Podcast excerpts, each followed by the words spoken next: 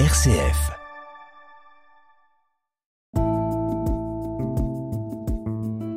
Regard chrétien sur l'actualité. Dorothée Scholz. Bonjour Martine Merzveller. Bonjour Dorothée. Vous êtes, on le rappelle, au service du diocèse pour les formations et l'accompagnement des personnes qui veulent reprendre un chemin de foi. Et c'est avec vous que nous allons revenir sur les actualités de cette semaine. Alors évidemment, pour commencer, difficile de pas revenir sur le blocage des axes routiers et autoroutiers par les agriculteurs depuis huit jours. Mouvement qui a débuté en Haute-Garonne et qui s'est étendu sur une dizaine de départements, provoquant un véritable capharnaüm sur les routes de France. Alors, à l'heure où nous enregistrons, Martine, cette émission, le Premier ministre euh, Gabriel Attal n'a pas encore pris la parole, mais il devrait tenir un discours euh, lors d'un déplacement qui est prévu vendredi après-midi en Haute-Garonne, qui est, on le rappelle, l'épicentre de la colère paysanne. Alors, des agriculteurs hein, qui réclament notamment des simplifications administratives, une meilleure rémunération évidemment et moins de normes environnementales. Certains comparent même le début de cette crise à celle des Gilets jaunes. Que vous évoque cette actualité, Martine Merzveller Beaucoup de choses, comme euh, une grande majorité de, de Français. hein. On était frappés par euh, les statistiques. euh, 87% des Français qui soutiennent ce mouvement, ce qui est rarissime. Mhm. Euh, ce qui m'a frappé aussi, c'est la comparaison faite par eux-mêmes euh, dans les points de blocage avec les gilets jaunes. Mhm. Or, il faut rappeler que les gilets jaunes, c'était pas n'importe qui. C'était des gens de toutes sortes de catégories sociales, mais qui avaient un sentiment, et sans doute un, sen- un sentiment qui était, qui était fondé, hein, d'être des perdants. Mhm. Et de- donc de ne plus voir l'avenir avec confiance. Or, euh, on, on entend aujourd'hui dans nos informations un certain nombre de choses euh, qui peuvent nous frapper et qui peuvent frapper euh, certains auditeurs, comme par exemple ce rapport de 2023 qui dit que le, le- le revenu moyen des agriculteurs pourrait être entre 4 et 5 000 euros, ce qui est énorme, Mhm. mensuel, mais qui ne correspond pas du tout à la réalité, puisque dans le monde de l'agriculture, on a aussi des grandes entreprises, des grands céréaliers, des gens qui sont pratiquement au CAC 40, qui ont des revenus énormes, ça on le sait, mais ils sont très peu nombreux. Et puis on a toute une catégorie d'agriculteurs qui arrivent à vivre décemment de leur travail, heureusement. Et enfin, une proportion qui n'est pas moindre de petits agriculteurs, et j'en avais dans ma famille, qui vivent euh, d'une polyculture autour de leur ferme et qui aujourd'hui, avec toutes les contraintes, arrivent même pas à vivre avec le SMIC, sans parler de la retraite misérable qu'ils risquent d'avoir. Alors tous ces gens, on peut vraiment compatir.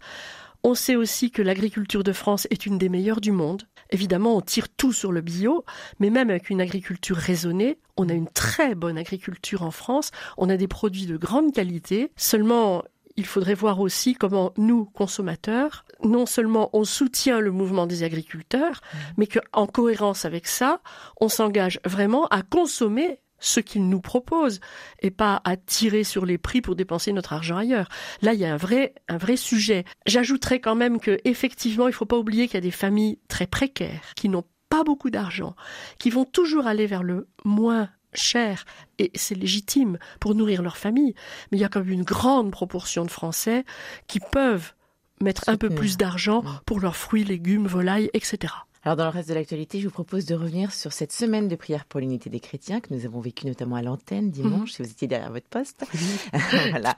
Et qui s'est terminée donc euh, ce jeudi. Alors le pape a clôturé, donc euh, également jeudi cette semaine, sur fond de fortes tensions engendrées par l'autorisation accordée par le Vatican le 18 décembre dernier. On en a déjà discuté euh, dans ce regard chrétien, donc de bénir les couples homosexuels. Alors il se trouve que le pape fait face de plus en plus aux protestations d'autres églises chrétiennes, on pense nota- notamment aux orthodoxes. Que vous évoque cette actualité à l'issue justement de ce- de cette semaine de prière À l'issue de la, semaine de prière, je crois qu'il y a la semaine de prière pour l'unité, mais je crois que la prière pour l'unité, la supplication pour que l'Esprit Saint euh, nous mette vraiment dans un, désir et dans un processus d'unité et de communion, je crois que c'est le plus important dans l'Église aujourd'hui. Si on veut que l'Église puisse témoigner du Christ, il faut que nous soyons un. Et que nous soyons un dans la miséricorde, un dans l'espérance, un dans ce qui concerne un regard qui soit un regard qui voit ce qui grandit Mm. plutôt que de voir ce qui dépérit. Et euh, j'ai été, j'ai été tellement touchée par, euh, par l'encyclique euh, Amoris Laetitia, ou l'exhortation apostolique plus exactement, Mhm. Amoris Laetitia, et dont le texte euh, Fiducia Supplicans est l'aboutissement logique et qui, et qui est un, un, texte absolument magnifique, qui est de bénédiction. Notre Dieu est un Dieu de bénédiction. Dieu vit que cela était bon. Et mon, mon Dieu, il sait aussi voir euh, tout ce que vit notre monde, notre monde qui est en souffrance, notre monde qui est pris dans le péché, évidemment, dans la violence. Mais gardons les yeux sur la bénédiction. Et quelle que soit la situation, je crois que Jésus voyait dans l'homme ce qui est bon. Quand il appelle Lévi le collecteur d'impôts, quand il, euh, quand, quand il relève la femme prostituée, bien sûr, il leur dit de marcher avec lui, de marcher derrière lui. Mais il y a aussi tous ceux qu'il a croisés, qu'il a guéris, et qui ne l'ont pas suivi. Ne perdons pas de vue le regard du Christ. Or, aujourd'hui, moi, comme chrétienne, comme laïque, comme femme, je suis blessée de voir tant d'évêques, de théologiens aujourd'hui qui se permettent de, de dire que le sens des fidèles va contre le pape, contre le magistère. Mais on, on va où? Je suis extrêmement choquée, alors qu'ils devraient eux aussi regarder ce que dit exactement le texte, qui est en même temps une très belle apologie du mariage, de la sainteté du mariage. Mmh. Mais en même temps, la sainteté du mariage, on sait bien que même dans un couple très saint, il y a aussi euh, du péché, il y a aussi de la faiblesse, on le sait bien. Il y a aussi besoin de la miséricorde de Dieu et de sa bénédiction. Et quand les situations sont irrégulières, il y a aussi du bon. Et si on simplement on osait regarder ce qui est beau, ce qui est bon. Et on sait bien ce qui est en cause, et notamment en Afrique, c'est l'homosexualité.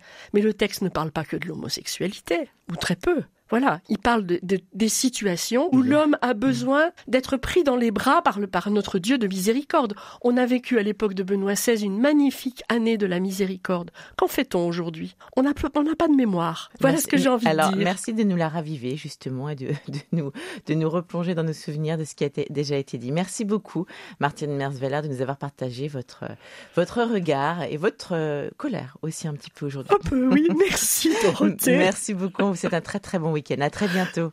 À bientôt.